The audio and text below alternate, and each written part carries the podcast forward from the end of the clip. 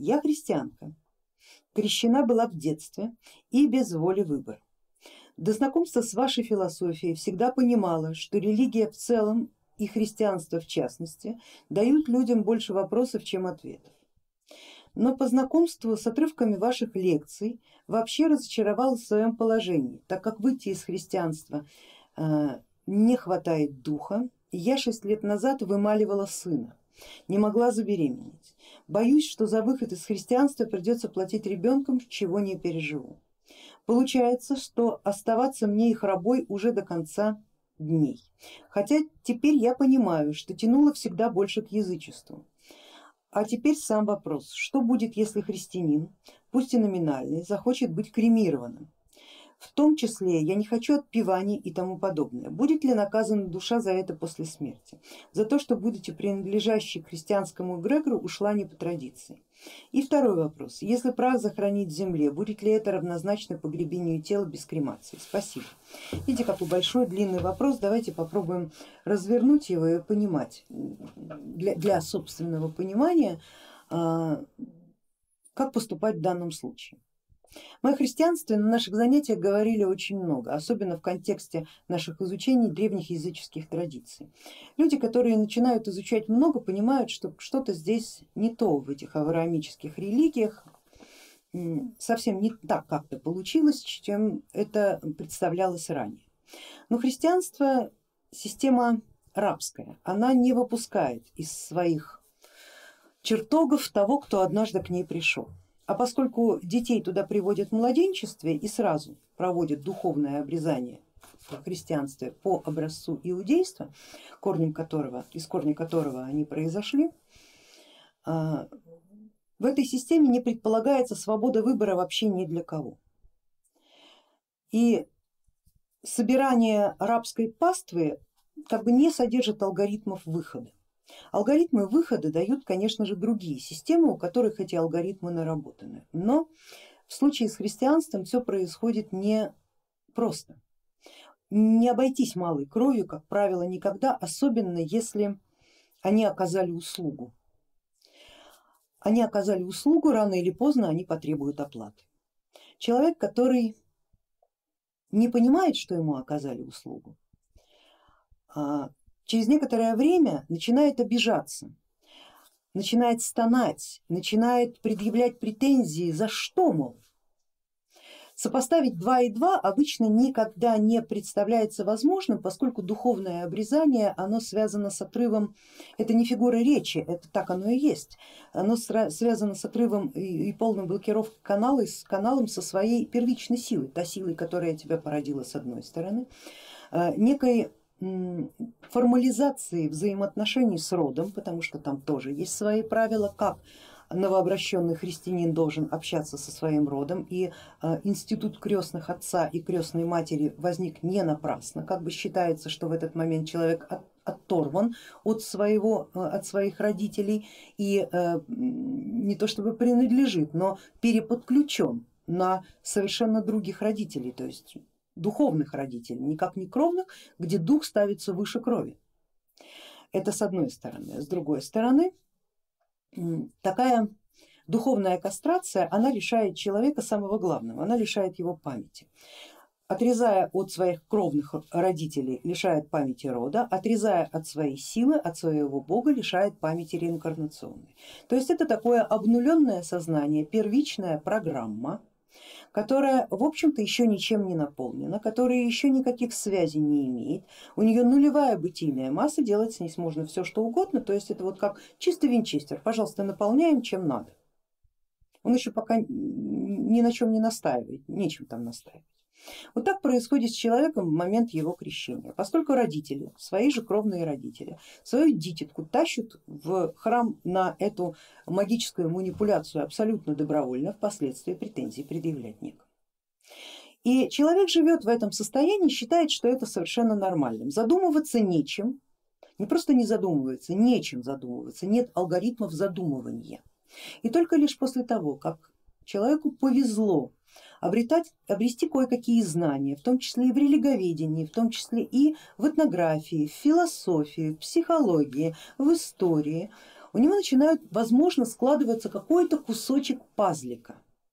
И возможно этот кусочек пазлика покажет ему немножко другую картину бытия и покажет, что дальше можно этот пазл собирать немножко иначе, по другому лекалу, чем тебе это рассказывали раньше. И он начинает собирать. Вот с коллегой Натальей произошло приблизительно то же самое.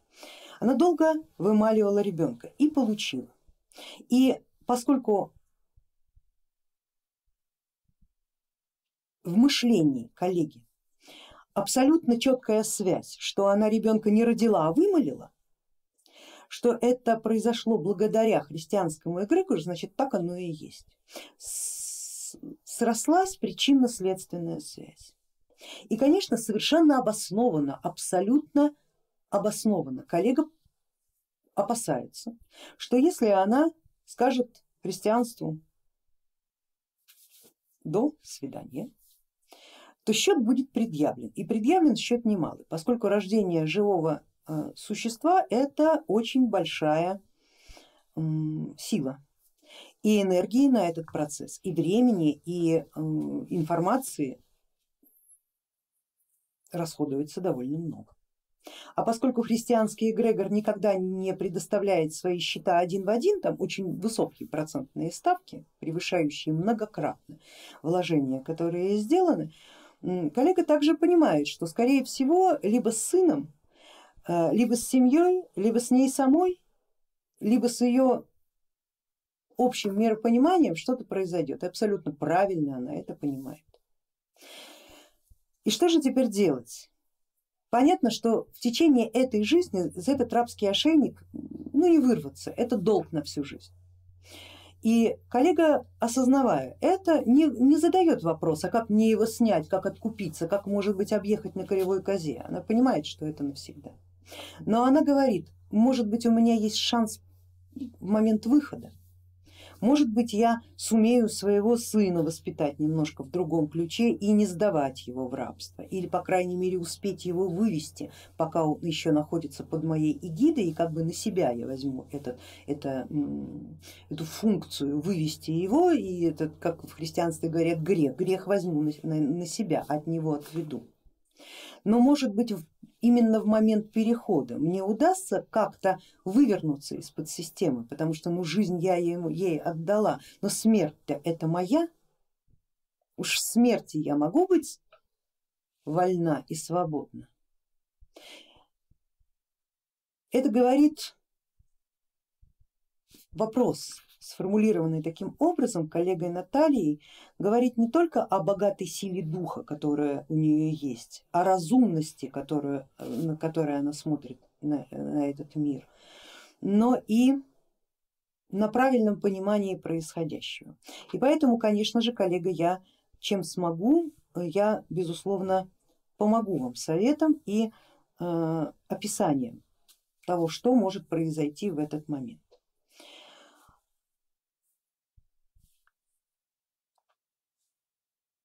Уход через огонь это чисто языческая традиция.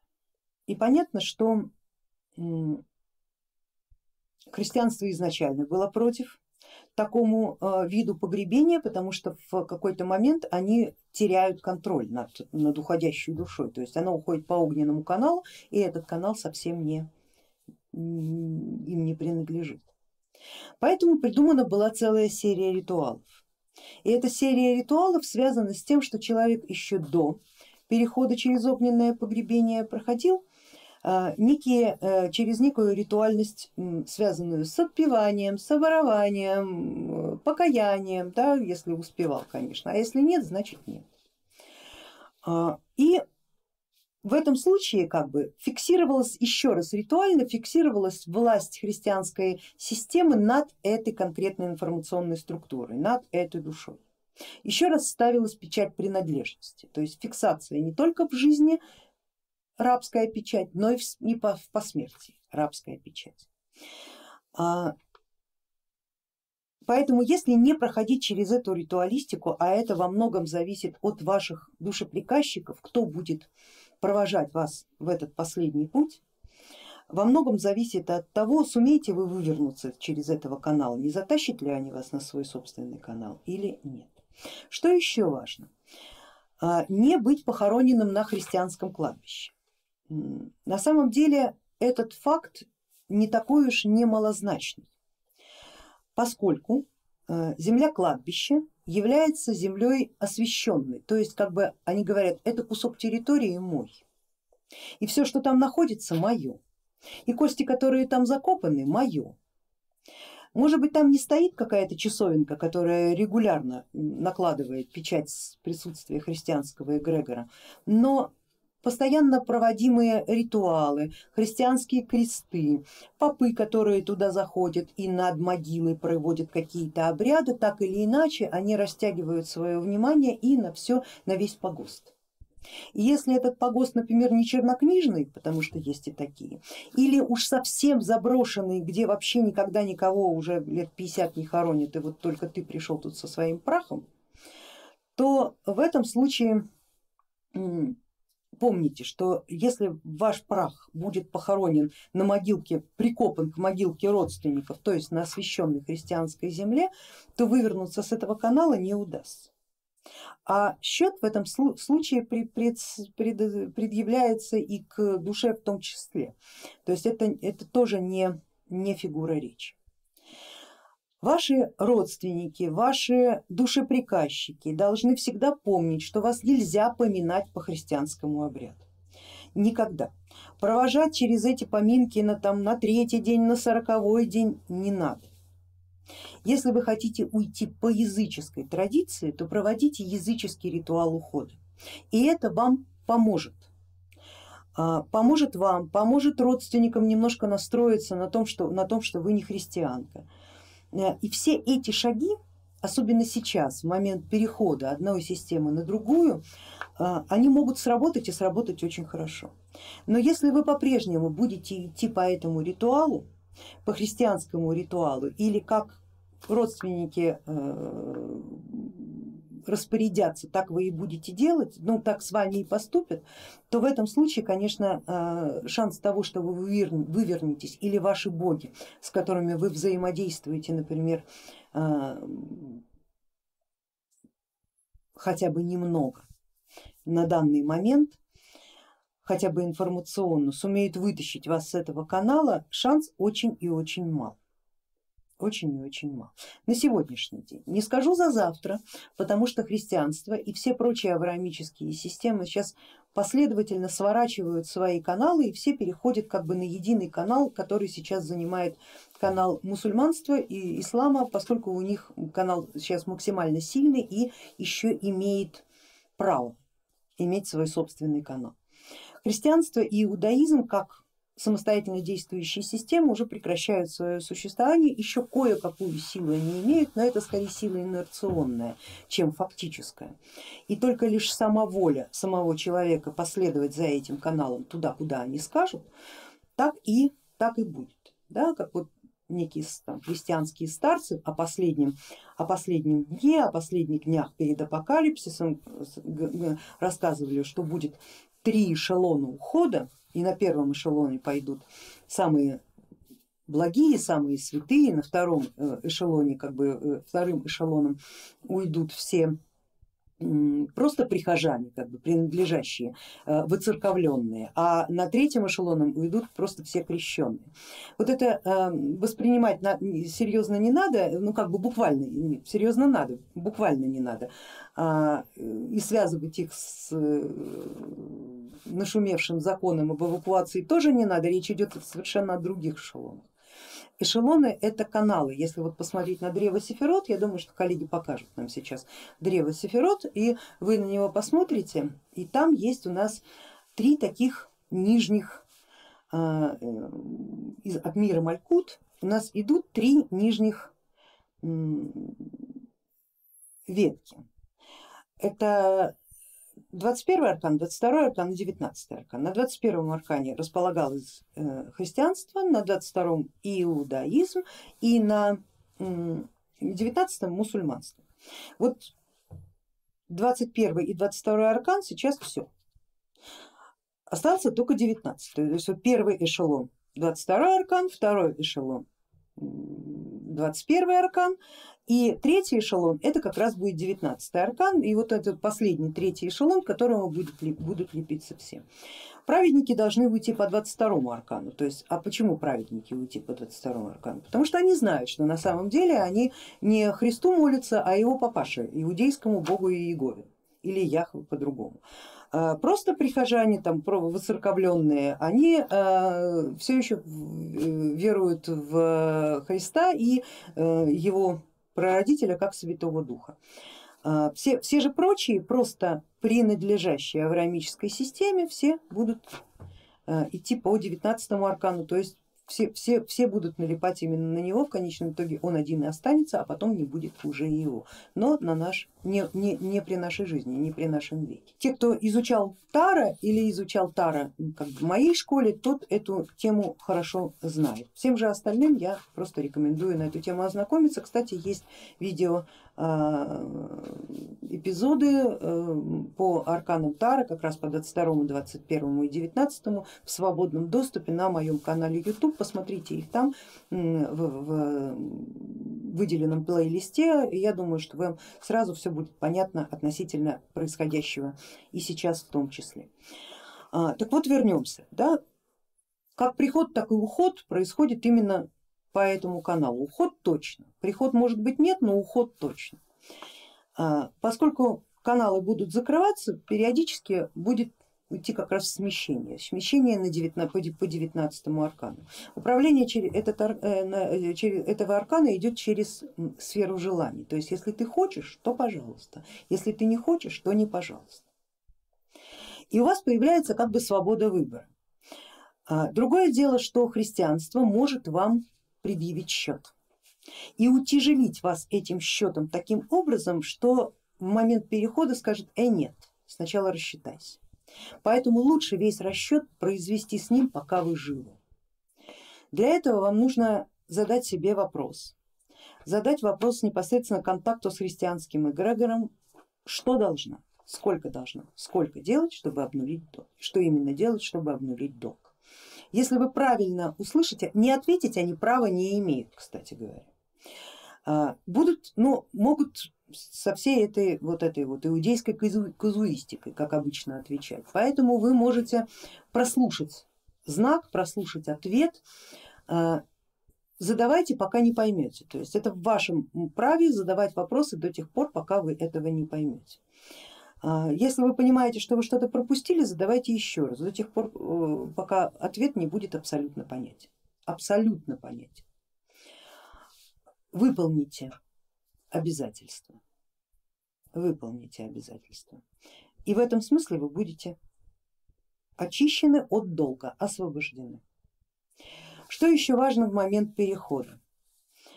А, если вы понимаете, с каким каналом язычества вы совпадаете то, что называется душа в душу, как вилочка в розеточку, как ниточка в иголочку, вы можете параллельно налаживать связь со своей силой, без обязательств. Если вы сумеете ее нащупать, она начнет вас усиливать, она начнет вас укреплять изнутри. Возможно, она не снимет с вас рабского ошейника, но она будет помогать вам справиться с обязательствами. Тем более, что вы от своих обязательств не отказываетесь, что очень хорошо для вас, как для потенциального взгляда языческой системы, поскольку люди очень легко на это смотрят обычно. Ну вот в христианстве я побыл, я не виноватый, меня крестили без моей воли. Ну и что, что я просил, мне же не рассказали.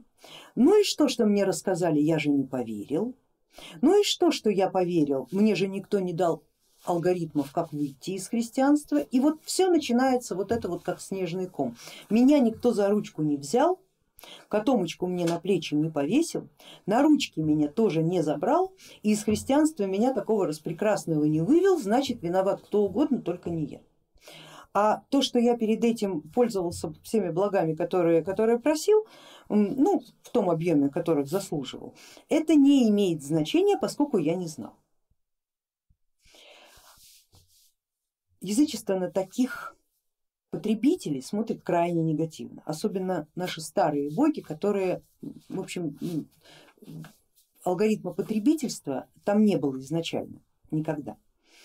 И когда такое распрекрасное сознание приходит к богу, там, сварогу, Перуну, Одину, не знаю, Тефтату, Лугу и всем прочим старым богам и говорит, ну, почему меня не восхваляют, почему не кричат ура от счастья, что я пришел.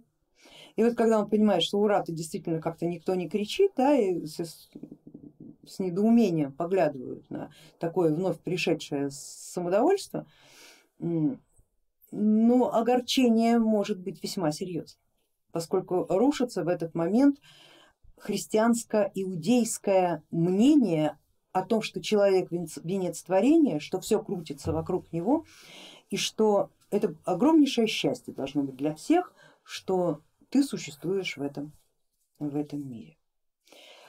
А, Повторю, в язычестве это не то что неприемлемо, дико, дико. Поэтому, когда человек смотрит на вопросы перехода вот таким образом, как описала для нас Наталья, только один факт такого мировоззрения заставляет лично меня относиться к коллеге с большим уважением. И я очень надеюсь, что и старые боги также не обойдут вас толикой своего внимания. Вы большая молодец, коллега.